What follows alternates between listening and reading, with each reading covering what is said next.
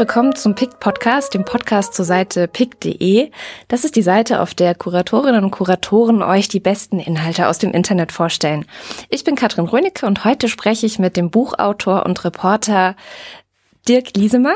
Hallo Dirk. Hallo Katrin. Du bist ja der Picker für Klima und Wandel und Zeit und Geschichte. Das sind gleich zwei Kanäle.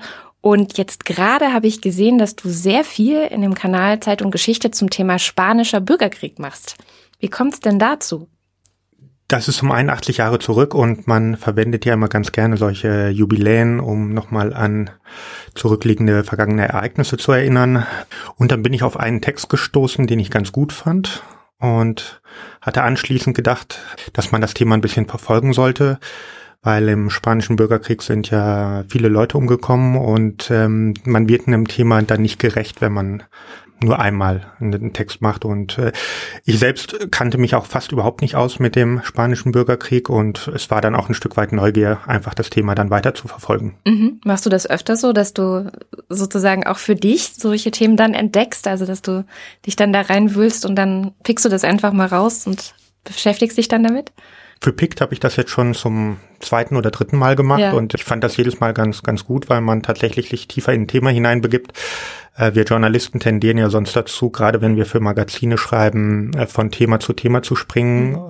Sicherlich das alte Thema immer noch im Kopf zu haben, man lernt auch immer dazu, aber mal etwas bisschen intensiver zu verfolgen, fand ich einfach ganz spannend. Und gerade der spanische Bürgerkrieg ist halt auch so vielgestaltig gewesen am Anfang und ich habe relativ schnell viele neue Dinge erfahren.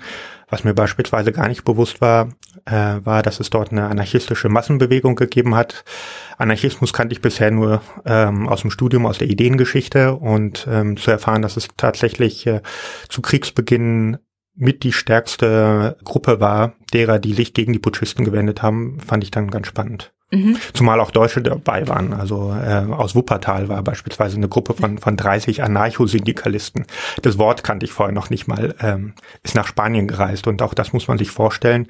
Es war Mitte der 30er Jahre, war, gab es sicherlich schon eine Ahnung, ähm, dass noch mehr passieren wird, gerade gerade bei den äh, deutschen Anarchosyndikalisten oder bei den deutschen Linken oder in Deutschland war es insgesamt äh, ein verbreiteteres Gefühl, dass, dass, dass noch deutlich mehr geschehen wird. Und auch damals war schon das Gefühl bei denen, die 1936 nach Spanien gereist sind, hier findet jetzt ein vorzeitiger Stellvertreterkrieg statt.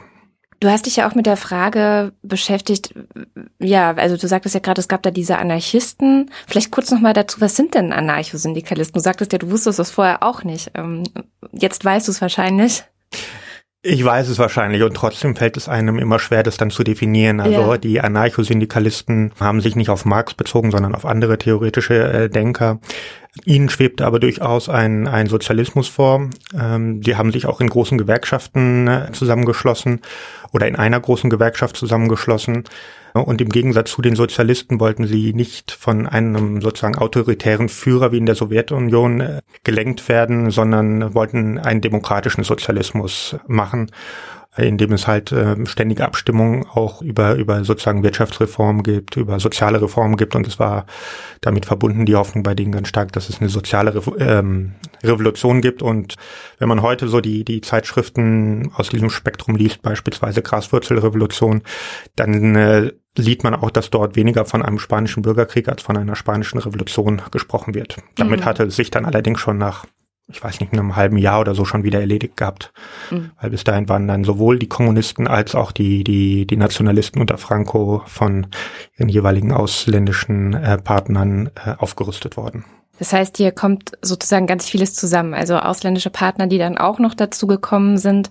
Ähm, wie kam es denn dann, dass Franco am Ende erfolgreich war? Ja, also wir wissen ja, wie es ausgegangen ist. Wie kam es dazu und was kann man vielleicht auch aus dieser Geschichte lernen für heute? Das Spannende ist ja, dass es erst gar nicht absehbar war, ob Franco gewinnt. Also es sah tatsächlich, der, der Putsch begann ja gar nicht in Spanien, sondern im Nordafrika, wo, wo spanische Truppen waren. Und Francos Truppen hatten dann erst ein Problem, nach Spanien überhaupt überzusetzen, weil die, die Marine, die spanische, war weiterhin auf Seiten der Republikaner, also der, der republikanischen Staatsführung. Und dann gab es halt eine massive Aufrüstung oder, oder eine Unterstützung jedenfalls, sowohl von Benito Mussolini als auch von, von Hitler, die im Endeffekt dann dazu äh, geführt haben, dass das Franco sich hat durchsetzen können. Es gab auch eine ähm, Unterstützung der katholischen Kirche, nicht militärischer Art, aber ideologischer Art, äh, weil die katholische Kirche konnte halt mit sozusagen dem republikanisch-demokratischen Staatswesen relativ wenig anfangen. Mhm. Und äh, das waren die Faktoren, die zum Sieg Frankos mit beigetragen haben. Und dagegen stand halt, oder es hätte eben auch anders kommen können, weil Stalin und die Sowjetunion eben auch die, die Kommunisten stark aufgerüstet hatte. Das heißt, da spiegelte sich in Spanien im Kleinen dann irgendwie wieder, was im Großen die Welt auch so ein bisschen äh, beschäftigt hat dann was dann später. später auf jeden Fall kommen sollte, mhm. ja. Und ähm, ich kann auch nicht, da habe ich mich dann noch nicht genug durch die ganzen Texte gepickt. Ich kann auch nicht genau sagen, wie sozusagen die, die Machtverhältnisse sich innerhalb dieses ähm, dreijährigen äh, Bürgerkrieges verändert haben. Ich stehe sozusagen noch im Jahr 1936 und das Ganze dauerte ja bis 1939. Mhm. Das heißt, da kann man noch gespannt sein, was als nächstes kommt. Ja, und möglicherweise muss ich auch einiges wieder ein bisschen äh, revidieren von dem, was ich gerade gesagt habe, aber so ungefähr äh, sah es dort schon aus, ja. Ja. Schön. Das heißt, bei dir kann man auf Pict live zuschauen, wie du dich selber in dieses Thema reingräbst und da weiter fortbildest und ähm, das dann aber auch gleichzeitig sofort teilst. Welche geschichtlichen Themen, um mal bei diesem Thema zu bleiben, interessieren dich denn am meisten? Also gibt es da sowas, wo du sagst, das finde ich jetzt gerade total spannend und wenn ja, warum? Ja, das ist ja so eine Frage, die muss man sich bei Pick stellen. Äh, wie will ich sozusagen, äh, welche Texte will ich picken? Weil wir haben ja nur die Möglichkeit, einen Text pro Tag zu picken ähm, und, und 12, 13, 14, 15 oder beliebig viele im Monat. Aber äh, man will ja doch schon Schwerpunkte setzen und ein Schwerpunkt ist sicherlich Kolonialismus, Deutsch, deutsche Kolonialgeschichte. Zum einen, weil das wieder stärker in der Debatte ist. Wir hatten es jetzt mit dem Herero-Aufstand und, und der Bewertung äh, in der deutschen Politik. Großes anderes Thema um ist, ist Nationalsozialismus und vor allem, was mich fast noch mehr interessiert, die, die Aufarbeitung des Nationalsozialismus. Ähm, gerade erst gab es wieder eine Initiative sowohl zur Aufarbeitung ähm, dessen, was im Bundeskanzleramt geschehen ist, als auch eine Vorschläge, dass man die Notare, die zu Beginn der Bundesrepublik gewirkt haben, deren, deren Treiben mal genauer unter die Lupe nimmt. Also das Thema wird uns wahrscheinlich noch sehr lange beschäftigen und es gibt ja auch gerade jetzt wieder große Fälle, dass Menschen, die heute 89, 90, über, über 90 sind, halt doch nochmal zur Rechenschaft gezogen werden sollen und ich glaube, es ist, lohnt sich weiter, dieses Thema zu verfolgen. Ja, und gleichzeitig äh, Themen wie Türkei, wo im Moment aktuell äh, sehr viel geschieht und eben auch äh, Spanien, wobei Spanien ist äh, im Moment noch ein Steckenpferd, aber das wird noch ausgebaut. Sehr gut.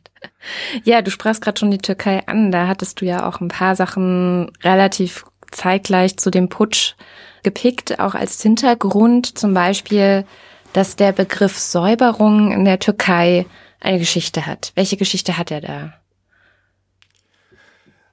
Zum einen wird er in der Türkei nicht in Anführungszeichen gesetzt. Ich würde das auch in Deutschland nicht unbedingt notwendig halten, weil mir ist schon klar, was mit politischer Säuberung gemeint ist und dass es sich da sozusagen nicht um einen Frühjahrsputz handelt, sondern um gewalttätige Aktionen. Ist aber trotzdem richtig, dass er hier in Anführungszeichen gesetzt wird. In der Türkei wird er das nicht, weil so die Argumentation der, der Autorin in der Zeit Säuberungen tatsächlich so normal sind. Und, und es über viele Jahrzehnte das immer wieder gab, das auch von der Presse ähm, übernommen worden ist, die ja in der Türkei immer schon einen etwas schwierigeren Stand hatte als in der Bundesrepublik es ist schon einige Jahrzehnte und mhm. wir haben ja in der Türkei, wir erleben das gerade auch unter Erdogan jetzt wieder eine sehr drastische Rhetorik. Eine Rhetorik, die man hier sich nicht vorstellen kann. Da wird von Geschwüren geredet, die, die ausgemerzt werden müssen. Und in dem Zusammenhang wird auch gerne dann davon gesprochen, dass man sozusagen dieses ganze Chaos herrscht, die, diese, diese ganzen Krankheiten, die herrschen, dass es gesäubert werden muss. Und es wird immer die Analogie zum menschlichen Körper gerne hergestellt. Der Staat sozusagen als menschlicher Körper, der im Moment krank ist und dem man sozusagen mit radikalen Kuren, das ist im Moment beispielsweise, dass halt viele Menschen aus ihren Positionen entfernt werden, wieder kuriert werden muss und das wird halt mit, mit Säuberung gleichgesetzt. Mhm. Und das geschieht halt in der Türkei tatsächlich schon seit Jahrzehnten äh, ja. immer wieder. Du hast auch die Person Erdogan so ein bisschen unter die Lupe genommen oder beziehungsweise einen Artikel herausgepickt, die, die, der die Person Erdogan unter die Lupe nimmt, nämlich, ja, nach der Frage, was ist das eigentlich so für ein, für ein, für ein Machtmensch oder für ein Politiker? Hat er jemals schon verloren? Ja, es war, es ist ein sehr grundsätzlicher Text, den ich dort gepickt habe. Und zwar einer aus dem New Yorker, ein sehr langer Text. Ähm, ich glaube, ich habe eine 40 Minuten dran gelesen.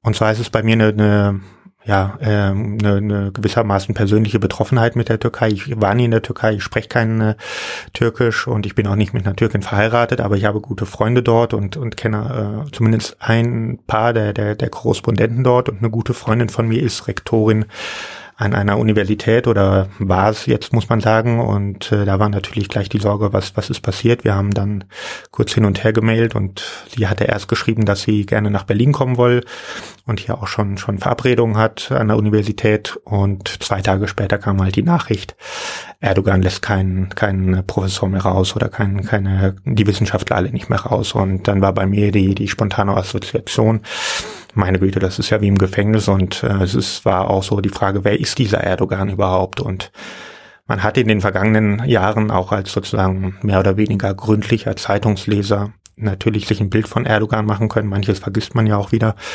Und ich habe in dem Moment einfach nach einem Text gesucht, der mir diese Person mal nahe bringt, der fundiert und grundsätzlich ist und der darüber hinausgeht, was in der Tagespresse geschrieben wird. Ich glaube, wir haben eine sehr gute Türkei-Berichterstattung mit, mit sehr versierten Kollegen, die dort äh, unterwegs sind, die ja auch Türkisch sprechen, die zum Teil ja aus der Türkei kommen, beziehungsweise deren Eltern oder Großeltern kommen. Aber auch bei denen merkt man im Moment beispielsweise, dass ähm, dass sie so ein bisschen schwimmen und dass es schwer ist, sich im Moment eine, eine Meinung darüber zu machen, ob es jetzt ein Gegenputsch war, wie weit der Gegenputsch gegangen ist, ob man sozusagen jetzt von einer sanften Diktatur oder einem sozusagen einem autoritären Staatswesen äh, sprechen muss oder unter welchen äh, Bedingungen man das tun muss mhm. und ähm, wie das Ganze zu gewichten ist. Und der Text, den ich dann gepickt habe im New Yorker, der hat mir eben vieles erklärt.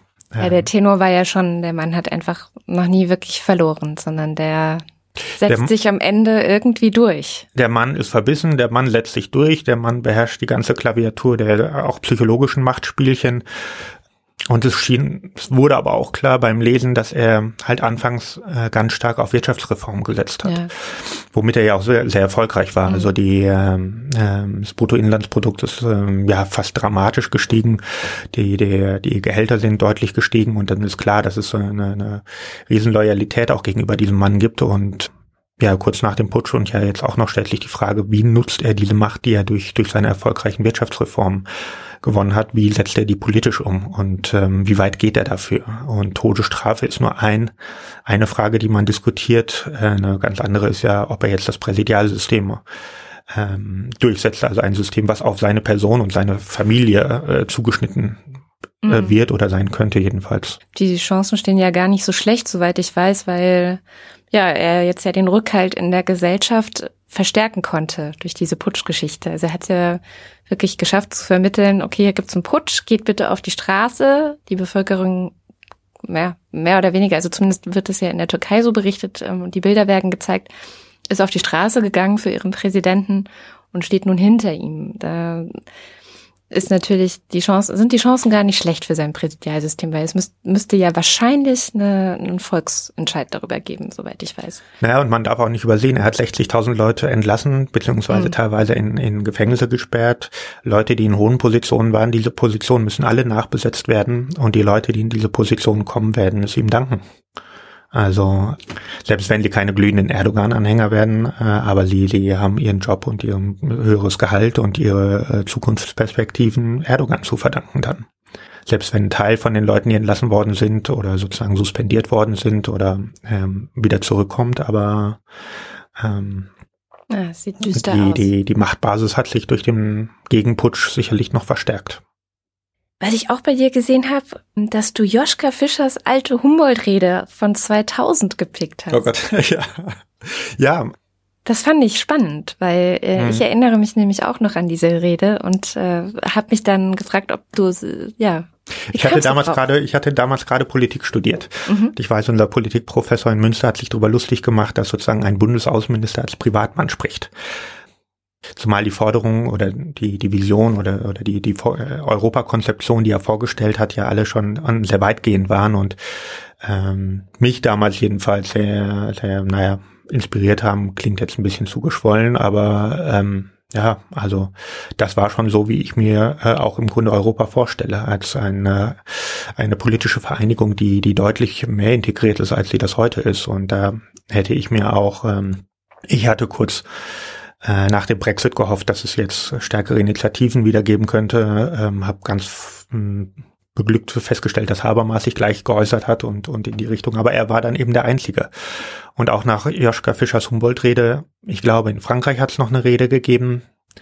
Äh, und das war's. Also mhm. ich wüsste nicht, dass, dass die Polen, dass die, die Rumänen, dass, dass die Italiener, äh, Italiener vielleicht noch, oder dass das aus Spanien solche Reden gekommen wären, mhm. ähm, die sich damit beschäftigen, wie kann man dieses europäische Gebilde halt äh, fortentwickeln. Da kommt fast nichts und äh, das ist, äh, glaube ich, eine, eine gefährliche Situation, wenn, wenn man Europa nicht weiterentwickelt und nicht, nicht noch stärker integriert. Und mittlerweile sagt Joschka Fischer ja selbst offen, also vergesst dieses Europa so, wie es im Moment aussieht. Also zumindest wie es institutionell ähm, aufgestellt ist. Also es funktioniert halt im Moment leider nicht. Ja, es ja vielleicht auch daran liegt, dass es vor allem eine wirtschaftliche Vereinigung ist und kein so sehr starkes politisches gemeinsames System. Also diese politische Ebene, die politische Integration ist seit 2000 wahrscheinlich wenig vorangekommen. Da fände ich jetzt mal spannend, was die Polen dazu sagen würden, weil die äh, Polen betreiben ja zurzeit äh, Verfassungsreform oder beziehungsweise die, die, die Missachtung gegenüber der Judikative, also gegenüber dem, dem obersten Gericht, ist ja ja frappierend und ähm, da schreitet Europa ja schon sehr wohl ein, aber es ist halt so, hm, Europa kann halt oder Brüssel kann halt und Straßburg können halt dieses Europa zusammenhalten, aber sie können es halt selbst nicht weiter fortentwickeln und ähm, Deswegen die Erinnerung an die Rede. Ich erinnere mich auch damals, äh, es gab dann so einen Witz, dass Joschka Fischer sicherlich einfach nur selber der europäische Außenminister werden wolle, den er da, glaube ich, auch vorgeschlagen hatte. Ja, ja, es, es gab ja auch äh, Cartoons, nach denen er schon Weltaußenminister war genau. oder äh, Außenminister des Kosmos. Und äh, ja, es, es war immer so, oder oder ähm, Joschka von Bismarck titelte, glaube ich, mal die Zeit oder so. Und äh, das war, das war schon, ich, er hatte natürlich dann auch seine Fanboys. Ja, und gleichzeitig ist es auch so ein bisschen tragisch, weil, ja, wie du schon sagtest, die Vision für ein, ein Europa, ein gemeinsames, irgendwie Europa, eine gemeinsame Europäische Union seitdem jetzt nicht sonderlich viel weiter gediehen ist. Ähm, das Traurige ist auch, dass aus der, der CDU relativ wenig kommt, weil man, man vergisst immer, dass beispielsweise Helmut Kohl Anfang der 50er Jahre oder 60er Jahre äh, noch zu jenen gehörte, die die Schlagbäume einreißen wollten und der ganz ein ganz großer Verteidiger von Europa ist und manches, was man ihm heute ankreist, ohne Kohl-Fan sein zu müssen, ähm, ja, hätte er selbst anders machen wollen. Mm, das stimmt. Also, dass er ein glühender Europäer ist, hat er, glaube ich, auch immer wieder gezeigt und hat da ja auch ähm, immer wieder mahnende Worte ergriffen. Klima und Wandel.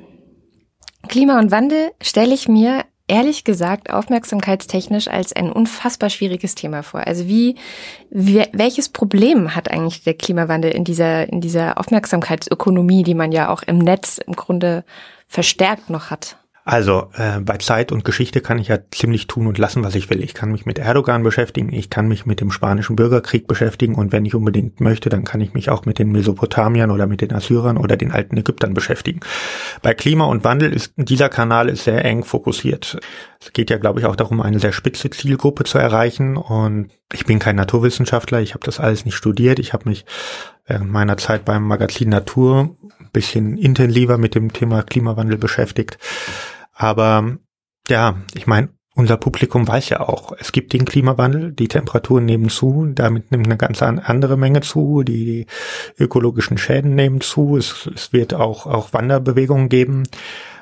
Wüsten breiten sich aus, all das ist ja bekannt. Wie Eigentlich kann man schon. so einen Kanal dann noch äh, sexy machen? Das ist tatsächlich, finde ich, nicht ganz einfach.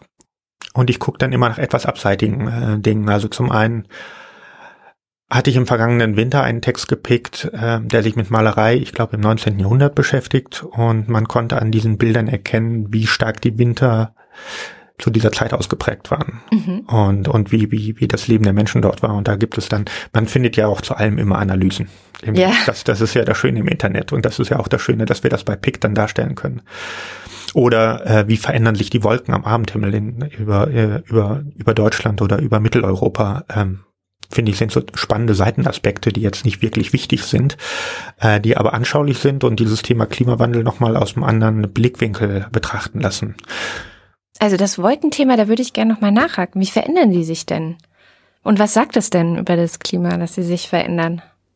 Also ist es in der Höhe so, dass sich dort mehr Eiskristalle äh, bilden und ähm, wenn die Sonne untergeht, dann ist es so, dass diese Eiskristalle ähm, anders äh, beschienen werden, anders reflektieren und auf einmal sozusagen äh, Eiskristallwolken am Himmel auftauchen, die vorher vor einigen Jahren oder vor zumindest vor zwei Jahrzehnten dort noch nicht so mhm. zu sehen waren und ähm, das heißt, die Farben sind anders?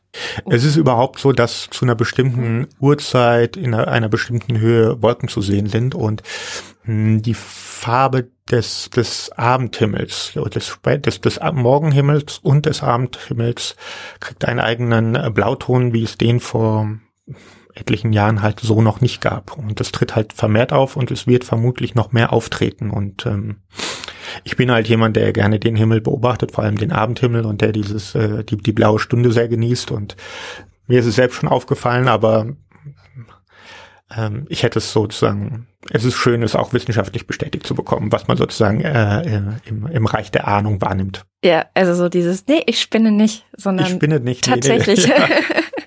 Haben andere das auch äh, gemerkt? Ich muss nicht in die Psychiatrie. Also hast du das Gefühl, dass zum Klima Klimawandel ja, also dass ähm, du Aufmerksamkeit damit noch erregen kannst? Oder ist es schwieriger als ähm, zum Beispiel Zeitung Geschichte? Das, da kann man ja den Leuten auch immer wieder was Neues erzählen, weil es ja so ein unfassbar großer Fundus an Sachen ist, die da die man da rauskramen könnte. Also ich werde jetzt nicht mit äh, E-Mails überflutet, dass ich, dass ich einen, äh, einen tollen Text gepickt habe oder. Äh, aber es ist so äh, klar. Ich meine, man man kriegt so ein bisschen ja Feedback. Man erkennt das ja auch bei Pict, äh, ob ein Text jetzt mehr geliked wird oder oder ignoriert wird. Also es gibt immer auch Themen im Kanal Klima und Wandel, die, die werden sehr stark gelesen. Mhm. Äh, jedenfalls ist das mein Eindruck und äh, die erhalten sehr viele Likes und ähm, es gibt andere gerade Themen, die so ein bisschen auch, da wo es um Geld geht, um Wirtschaft geht, um Industrien geht, da wird oft dann auch mal äh, dagegen gestimmt, aber na gut, ich meine, wir sind alles noch in Bereichen, ähm, da kann man noch nicht wirklich so Trends ausmachen, mhm. äh, wie, wie stark die jetzt ankommen. Verstehe. Nee, weil mein, mein Gefühl sagt mir immer, dass, wie du ja auch schon sagtest, alle wissen, es gibt den Klimawandel. Also zumindest wenn sie jetzt nicht gerade zu dieser etwas bekloppteren Menschengruppe der Klimaleugner gehören. Aber so richtig tut sich halt nichts. Also es ist sowohl auf der politischen Ebene als auch auf der, auf, der, auf der wirtschaftlichen Ebene bleibt dieses diffuse Gefühl, im Grunde liegt alles auf dem Tisch die Wissenschaft ist sich auch nicht gerade uneinig, nur vielleicht in Details, wie stark es sich wo genau ausprägen wird. Aber ja, es, es, es gab ja im vergangenen oder vor einigen Monaten wurde ja der, der äh, Pariser Vertrag äh, rat, ähm, beschlossen, der, der jetzt glaube ich noch ratifiziert werden muss von den Mitgliedstaaten. Ähm, das ist ja eine, eine, eine, eine ganze Menge, was da passiert ist. Und aber da müsstest du vielleicht den, den Mitpicker äh, Kai Schächtel äh, interviewen, der ja dort vor Ort war und eine ganze Menge da aus dem Nähkästchen plaudern könnte. Oder Nick Reimer, der sich ja sehr gut damit auskennt. Sehr guter Tipp, den werden wir auf jeden Fall hier noch vors Mikro schleifen. Du selber bist, wie ich am Anfang sagte, ja auch Buchautor.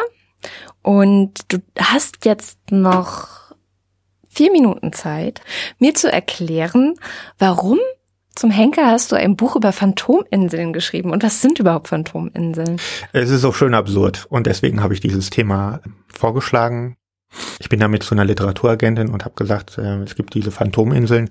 Das sind Inseln, äh, die nicht fiktiv sind, beziehungsweise äh, sozusagen die, die keine literarischen Erfindungen sind, sondern an die tatsächlich jahrhundertelang geglaubt wurde, dass es dort draußen im Meer eine Insel namens Bermeja oder, oder Antillia oder tatsächlich auch Thule oder tatsächlich auch Atlantis gibt, die, die nicht nur fiktiv waren, sondern die in Karten standen und bei denen es sich dann nach vielen Jahrhunderten, teilweise erst nach sechs Jahrhunderten erwiesen hat, es gibt diese Insel nicht und es gab sie auch nie und keiner weiß mehr, wie die überhaupt in diese Karten gekommen sind. Aber sie haben halt, die Menschen haben sich halt dran orientiert. Ja, und dann habe ich ein bisschen nachgebohrt und es gibt tatsächlich eine ganze Menge von diesen Inseln und zu 30 von diesen Inseln habe ich halt Geschichten erzählt und ähm, darunter ist auch eine Insel namens Korea oder Kalifornien wurde für eine Insel gehalten, ähm, also auch Landstriche, die man äh, durchaus noch kennt. Ja, die es tatsächlich zwar gibt, aber nicht als Insel. Dann dann doch nicht als Insel, nee, nee, nee, aber man hat lange dran geglaubt und ähm, Ja, also worauf beruhen die Trugschlüsse? Also es waren Fehlmessungen, es, es waren ähm, die Kapitäne waren betrunken, die Kapitäne wollten angeben und es gab einen Kapitän, der hat gleich mehrere äh, Phantominseln erfunden. Äh, zum einen, weil er bedauert hat, dass er viel zu spät geboren wurde. Der hatte in seiner Kajüte die ganze Reiseliteratur von und Expeditionsliteratur von James Cook und der, der wünschte sich halt auch nochmal ein großer Entdecker sein zu können. Und seinem Finanzier hat er dann später auch erzählt, äh, er hat zwar, er bringt zwar keine Güter mit, dafür aber eine Insel, die auf äh, dessen Namen äh, benannt worden ist. Gut, das störte den Finanzier dann auch nicht. Ähm, und er hat ihn dann trotzdem gefeuert. Und also ich war überrascht über die Vielfalt dieser Geschichten, die man ausgraben kann. Mhm. Und es gibt, also ich bin auch überzeugt, dass es heute noch Phantominseln in den Karten gibt und lustigerweise gab es sogar auch Inseln, die oder Phantominseln, die waren bei Google. Und ähm, dass man mag es kaum glauben, oder die Mexikaner haben bis 2009 war es, glaube ich, an auch an eine Phantominsel im Golf von Mexiko geglaubt. Wohl schon seit Jahrhunderten jeder wusste, dass es die nicht gibt und trotzdem gab es nochmal einen Parlamentsausschuss. Es ist, äh, die Zeitungen schrieben alle drüber und äh, Forscher von sieben Universitäten wurden rausgeschickt, um diese Insel zu suchen. Man hat eine andere Insel dann gefunden, die man nicht so auf dem Schirm hatte, aber gut.